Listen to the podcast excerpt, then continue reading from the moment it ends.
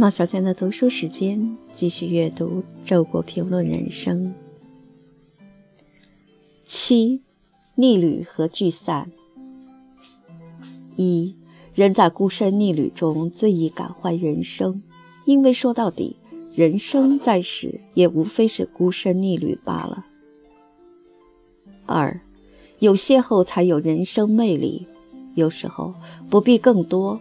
不知来自何方的脉脉含情的一瞥，就足以驱散岁月的阴云，重新唤起我们对幸福的信心。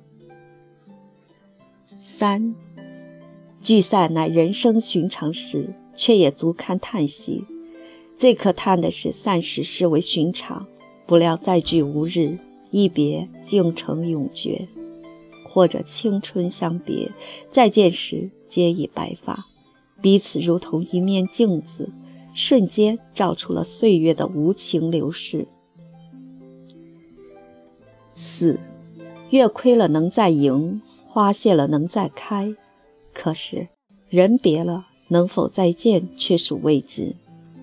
这是一，开谢盈亏，花月依旧，几度离合，人却老了。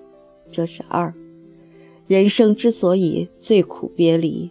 就因为离别最使人感受到人生无常。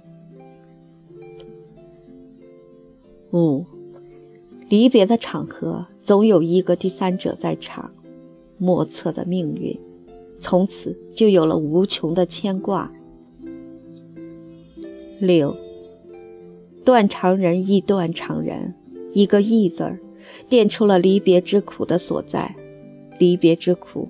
就苦在心中有许多生动的记忆，眼前却看不见人。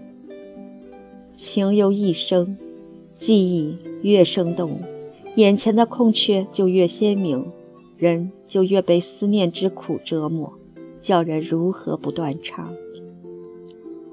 七，单思或酸或辣，相思亦苦亦甜，思念的滋味最是一言难尽。八，相思是一篇冗长的讣告，发表出来往往很短。九，失眠的滋味，春秋有别。春夜是小夜曲，秋夜是安魂曲。